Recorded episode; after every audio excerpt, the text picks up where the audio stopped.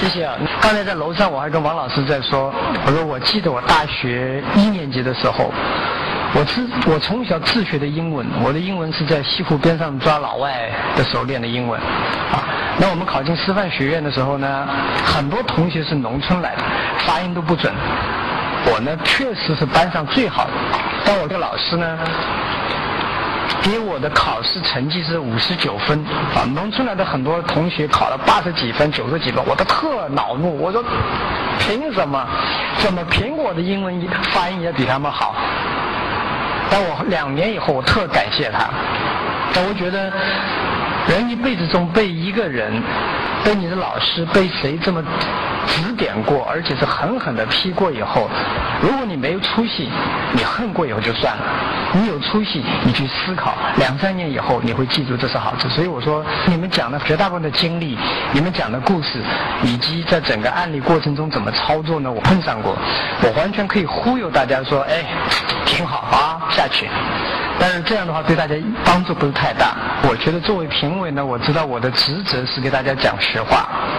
我想把自己这两年创业的一些经验啊，跟大家做个分享。啊，未必是对，但是确实是我走过。我有时候说，我讲话一个很重要的特征，我讲话不是为了讨大家喜欢，也不是说人家讲语不惊人死不休。我讲话也许不一定对，但我一定是真实的，一定是我自己想的。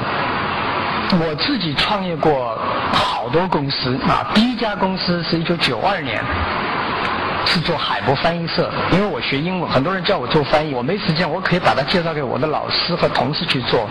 所以当时的想法，我觉得应该会挣钱。成立这个翻译社的时候呢，一定需要有个好的门脸，所以我们就租了个房子，一个月的房租就是一千六百块钱，而我们的注册资本大概夯邦加起来是三千块钱人民币。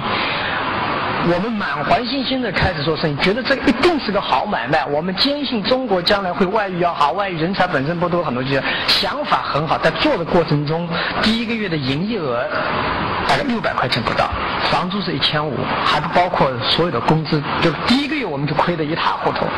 我们原计划可能说六个月可以收支平衡，但从第一个月告诉我不可能收支平衡，第二个月更惨，第三个月几乎是。很难活下去。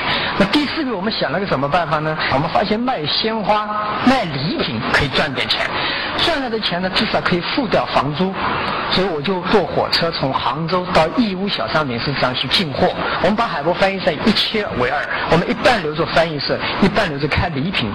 然后我们发现呢，这个卖礼品的钱一个月倒是可以赚三四千块钱，但是翻译社一个月的营业额加起来就四五百块钱。然后呢，我的同事就跟我讲，干脆开礼品店，这东西好赚钱啊！如果礼品店开下去，也许我们将来成立个礼品公司，这时候是很大的抉择。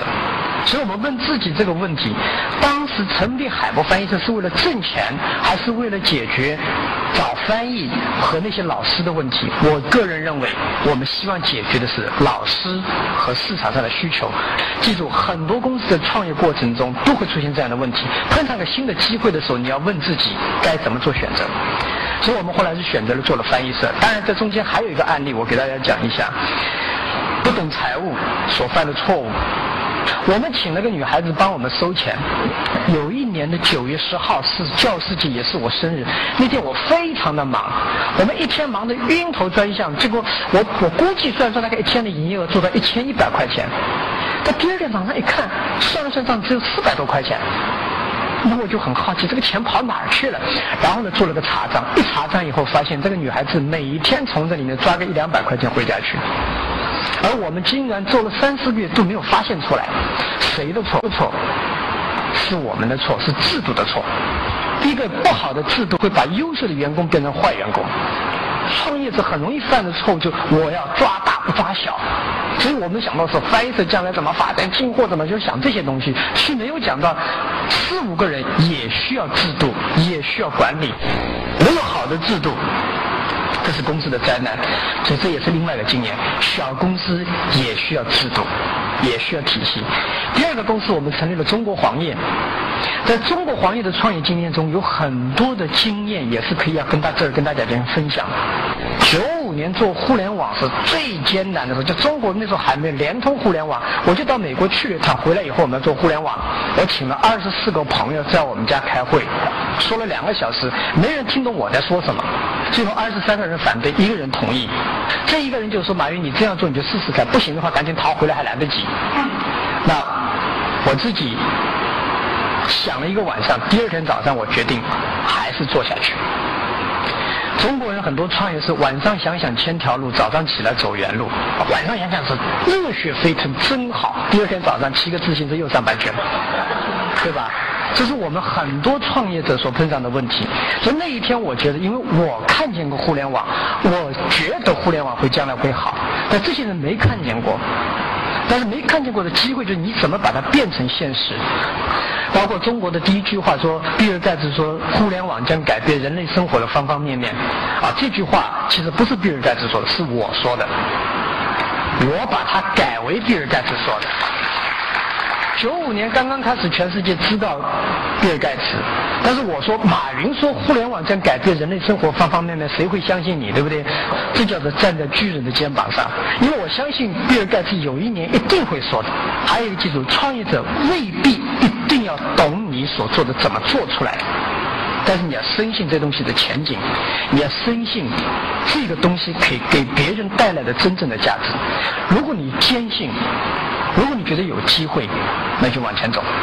我那时候是杭州电子工学院的外办主任，相当于初级干部。辞职的时候，我们校长跟我讲，任何时候你要回来，我一定在一秒钟以内批准你回到学校里。那我就跟他讲谢谢，在我心里说，十年以内我不会回到学校里，十年以后我再会回学校。我从学校里出来的目的，不是为了挣钱。当然，挣钱不是坏事儿。理直气壮的说，创业者一定要挣钱。但是我确实当时出来不是为了挣钱。我在二十九岁那一年被学校评为十大杰出青年教师，但我是本科生。十年以后，我凭什么跟那些更优秀的年轻人竞争？在创业过程中的任何经历，再回学校的时候，我可能是超过任何一个教师的一个经验。所以，出于这个目的，我离开了大学去创业。所以，对我来讲，这十年以来，任何失败、成功、团队取得的这些经历，是我最大的财富。这是我最要的东西，所以有的时候可能要失败，但有可能不失败，我愿意做个尝试。我如果在把麻烦一个个解决往前走的话，这就是经历。如果我失败了，也是一种经历。创业者要的是一种经历。啊，人一辈子不会因为你做过什么而后悔，很多时候到年纪大的时候，是因为你没做过什么而后悔。你从第一天做创业的时候，就要知道自己在走的过程中是一条曲折的路，而曲折路所经历过的东西是你最大的财富。走到今天为止，我越来越觉得这才是正确的路，这样才会让一个创业者心态永远平衡。我在寻找投资者的时候，啊，犯了一个错误。我们当年跟中国电信一个三产企业发生了竞争，他那时候的注册资本是两点四亿人民币，中国黄页的注册资本是五万块钱人民币。我们竞争的非常惨烈，但是呢，我想我们的竞争还是蛮成功的。所以直到今天为止，我明白一点：以后你们碰上巨大的竞争，不要慌，大象很难踩死蚂蚁的，你只要躲得好，躲得好。然后有良好的策略，你一定也能活过去。所以那时候我们竞争了将近八个月以后，大家你也搞不死我，我我要搞死他，可能想法也没有，我不可能搞死他，对不对？最后我们坐下来谈，谈的时候他说好，我们进行合资企业。投一百四十万人民币，那时候我五万块钱，一听见一百四十万人民币，心花怒放，有一百四十万还可以干多少事情？那我说好，脑袋他就干了。这个合资企业成立以后的灾难就来了。董事会里面他是五票，我们是两票。只要开董事会，我提出的任何想法，他们一个人举手，五个人同时举手，有人说不同意，所有人都不同意。我们在五六次董事会没有一样东西给通过的。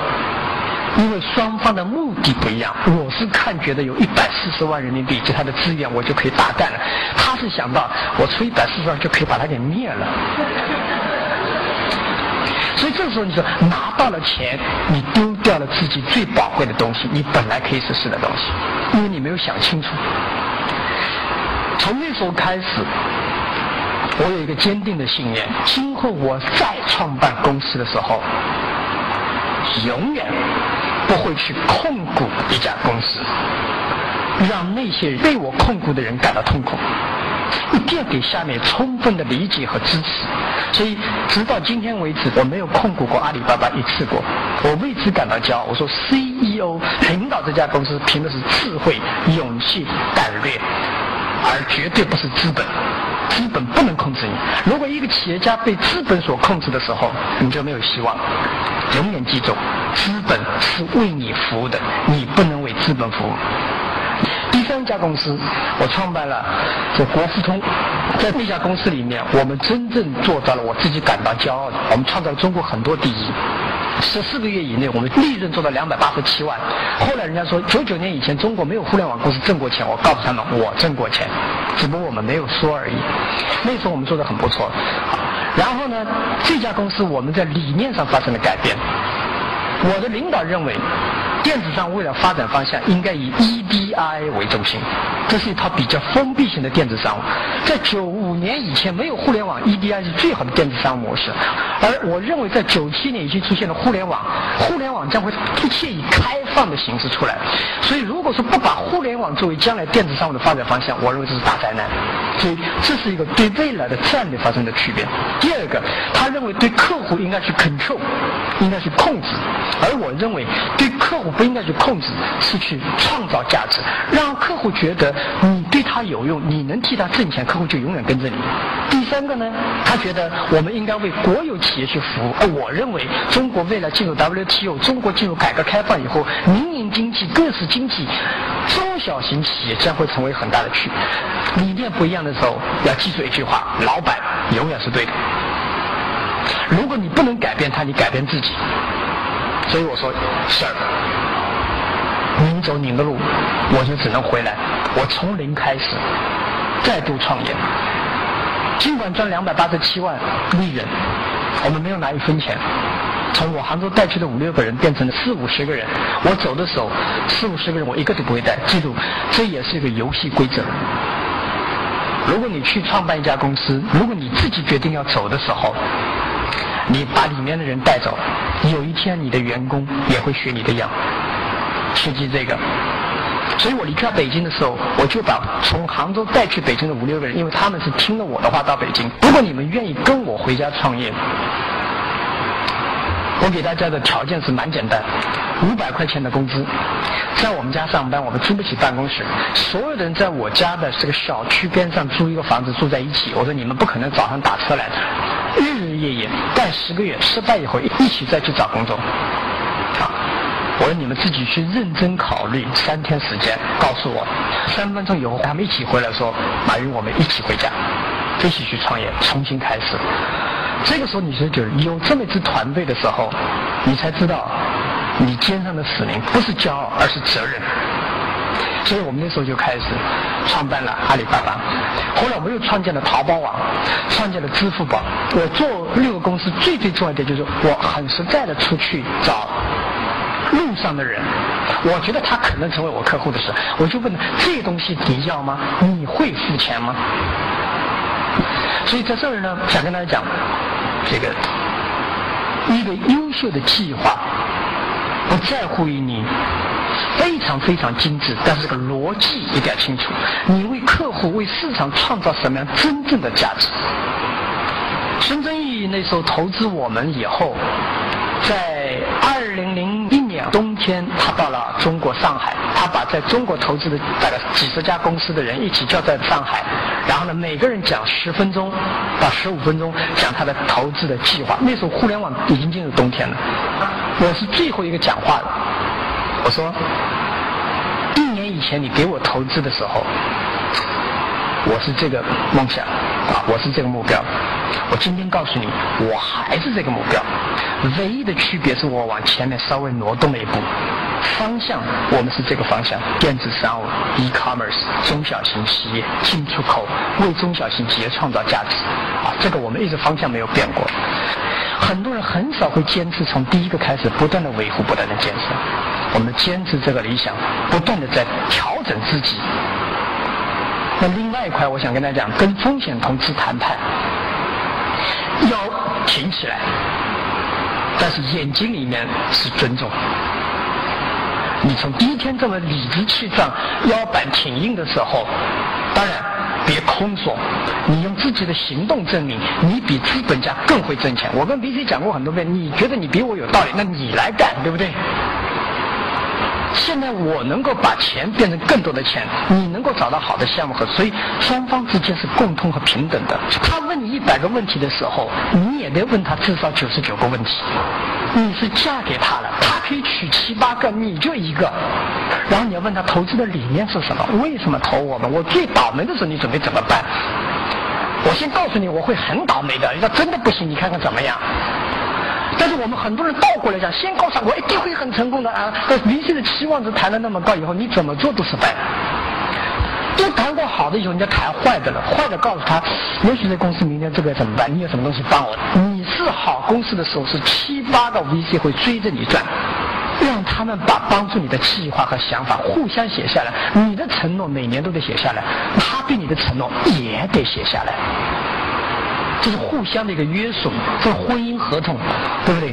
我这么多年来，从第一个 VC 到今天为止，我的每一个计划，每个季度，我没有 miss 过一个季度。如果你 miss 了一次计划，你的信用就没有。你告诉他，我这个月也会亏，下个月还是会亏，但我亏多少，只要发现可控，你的投资者都不会可怕。他最可怕的是你不可控了。你说赚两块钱，结果你还亏了三块钱；你说亏三块，结果亏了八块钱，你就麻烦大了去了。我进孙正义那一天，我根本就没穿西装，我就这么很随便的进，因为我心态里面从来没想过要钱，我也没觉得，这大就聊聊嘛。然后就讲了五六分钟，我说我要做一个事情是这样的。孙正义，我觉得他是个非常大智慧的人。这个人是我见过这么多 VC，我现在阿里巴巴很多 VC 投资我们 VC，到今天为止很多人并并不明白我们在做什么，而这个人在六七分钟他就明白我想干什么。正因为我的心里的平和，我没有出于钱去跟 VC 去谈，我讲的是我想做一件什么样的事情。讲完以后，他他打断我，他说：“对对对对对，停下，你要多少钱？”我说：“我不要钱。”哎，他们要钱的，他教我怎么花钱花得快。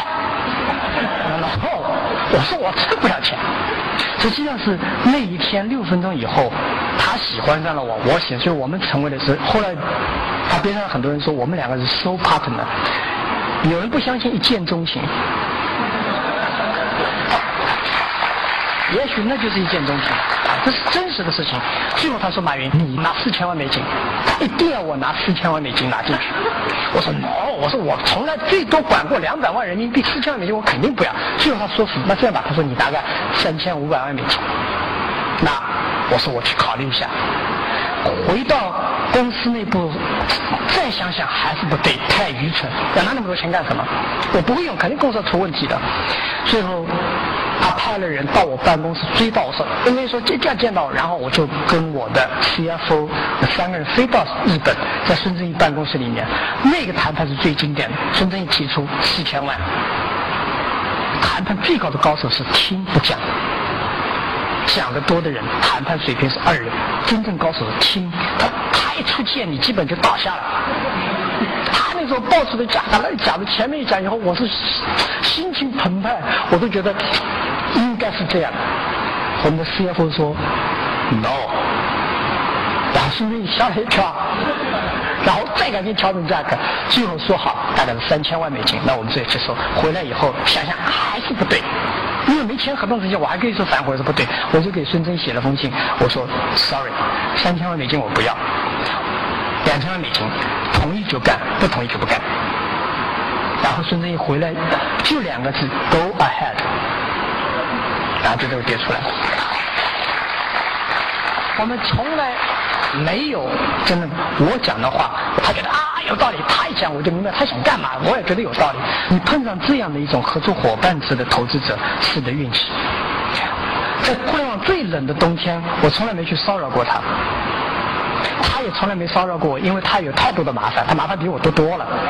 所以我说，哎，不该啊，别来惹我，我也不惹他。这是种信任，我信任他，他信任我。啊，这种投资者比较难。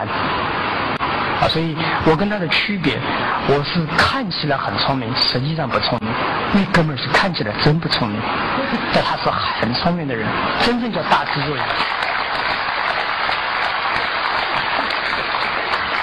所以跟 VC 的之间的沟通交流非常之重要，不要觉得好像 VC 是爷，VC 永远是舅舅，你是这个创业孩子的爸爸妈妈，你知道要把这个孩子带到哪儿去，舅舅可以给你建议，舅舅可以给你钱买点奶粉、衣服之类的，但是把这孩子养大的职责是你，VC 的是钱是帮你做的更好更大，VC 的钱不是来替你救命的。什么时候要投 VC？不是你最穷的时候去要要资金，记住，是你最好的时候去要钱。永远记住，所有创业者，下一次融资，你永远公司形势最好的时候去融资，千万不要这个天要下雨，突然已经下很大雨了，你爬到屋顶上去修屋顶，麻烦就大了。阳光灿烂的日子修屋顶。公司内部的改革也永远是在形势最好的时候去改革。一个公司的成功与失败，很多时候是在创业者之胸怀。我给大家讲一个故事啊，在六七年以前，有一家公司跟我们竞争的非常狠。当时我出席亚洲互联网大会，我成为主题发言人之一。我的竞争者呢？他也成为了五个主题发言人之一。结果要发言之前，他突然发现，呀，他出了五万美金赞助这个会议才成为主题发言，而马云没有出一分钱成为主题发言。所以他跟组委会讲：凭什么马云不付钱？我要付五万美金。然后组委会就跟他讲：你是你要讲，马云是观众要他讲。然后他就。他有个非常漂亮的游艇，他说我把游艇开到香港，邀请所有出席大会的主题演讲者和演讲者上我的游艇玩，但是要求有一个，马云不能上去。我觉得这是胸怀。如果你不能包容你的对手，你一定会被对手给打败。是谁把周瑜气死的？是周瑜自己给气死的。诸葛亮根本没气他。你把对手当敌人，第一招就输了。天天挂着他把子就练这个标，你只能打这一个，其他人都没有用。竞争是最大的快乐。如果你跟别人竞争的时候，你发现是你很痛苦，越来越痛苦的时候，一定你竞争策略错了。就说为什么我们跟一杯竞争会成功，打得不错。我跟我们所有想跟我竞争的人，我们都赢的原因，我从来就没把他们当竞争者过。心中无敌，无敌于天下。第二个团队，我觉得团队要找合适的人。我以前从来不请那些名人当我的董事的。一般有名、能力强又管很大企业的人，很少会真正花时间在你公司身上。他一年来开个两次董事会，然后呢啊啊一讲，讲了以后你听听觉得这好像不对，但你你你说他当时不对呢，你觉得不尊重他。他说我怎么了？我还是这么个人呢的，大学还是个 CEO，还是个董事，对吧？你尊重他，你按照他这样做，肯定失败。我第一次请来一个副总裁，我们那时候总共五百万美金，他开口说今年的市场预算一千五百万美金肯定要有的，因为他每年的预算至少是四千万美金，请到我们这儿，我一年最多给他五十万美金，他怎么花都不知道，五十万美金他说做个广告都不够，但我觉得五十万美金是可以做一百个广告了。思考不一样，你到什么阶段用什么样的人，根据你的需要去找这样的人。千万切记，小公司找一些高手进来。公司本身的机制管理能力是一个拖拉机，但是你请进一些高手，他是波音七四七的引擎。你一旦装上去以后，马达一启动，你拖拉机就四奔五连。所以我想，团队的选择，请大家切记，不要求豪华。小公司找高手，你要把高手的心态调整好。我的 CFO 啊，蔡崇信，我今天还认为他是我见过最棒的 CFO。他在台湾出生，美国长大，美国念的耶鲁的博士啊，学的法律，在华尔街工作过，他的收入是非常之高的，但他也能拿五百块钱工资。他说他加入我进来的时候，我是吓了一大跳。他说我要加入你这个公司，那时候我们才十八个人，在我们家上班，他要加入。我问他为什么，他说我就觉得这个不错，但我最怕这样是觉得不错加入的人。我给他两个礼拜考察，你看清楚了，我们就是这样的条件。然后我跟他一起到美国出差一个礼拜，天天的把都说的很透彻。最后他还是决定要决定。最后他太太来了，他太太跟我讲了这句话，他说：“马云，我知道我老公疯了，他要加入你这个公司。但是我知道我不同意他，他会恨我一辈子。我支持他到你公司里来。那是我们第他第十九号员工，直到今天为止他是我们的 CFO。”这样的人，跟你一样同甘共苦，点点滴滴从细节做，然后又是能弥补，而不是告诉你要做什么，而是告诉我你要做什么，我可以帮你做得更完善。我再三跟大家讲，团队一定要找好人，对团队最重要的是对他们的信任。还有一家企业跟我竞争过，中午我去他办公室，他把整个灯都关掉了。我说这是干什么？省电，他说。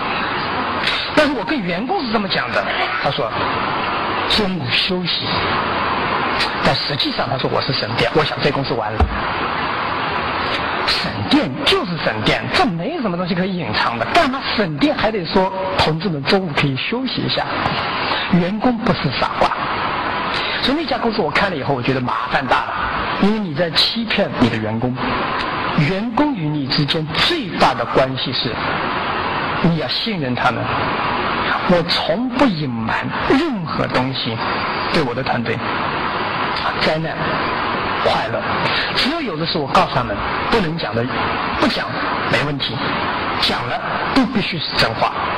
所以，领导者的艺术怎么做干部，怎么做领导，怎么去跟人谈话。我见过很多干部批评员工啊，真的是蛮痛苦的。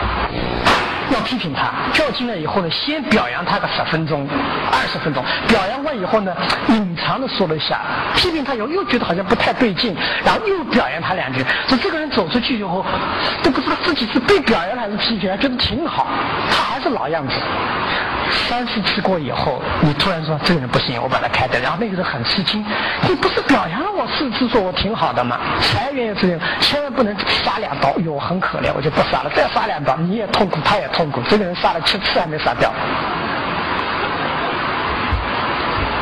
想清楚了就动，动手就快，刀越快，对他越负责任。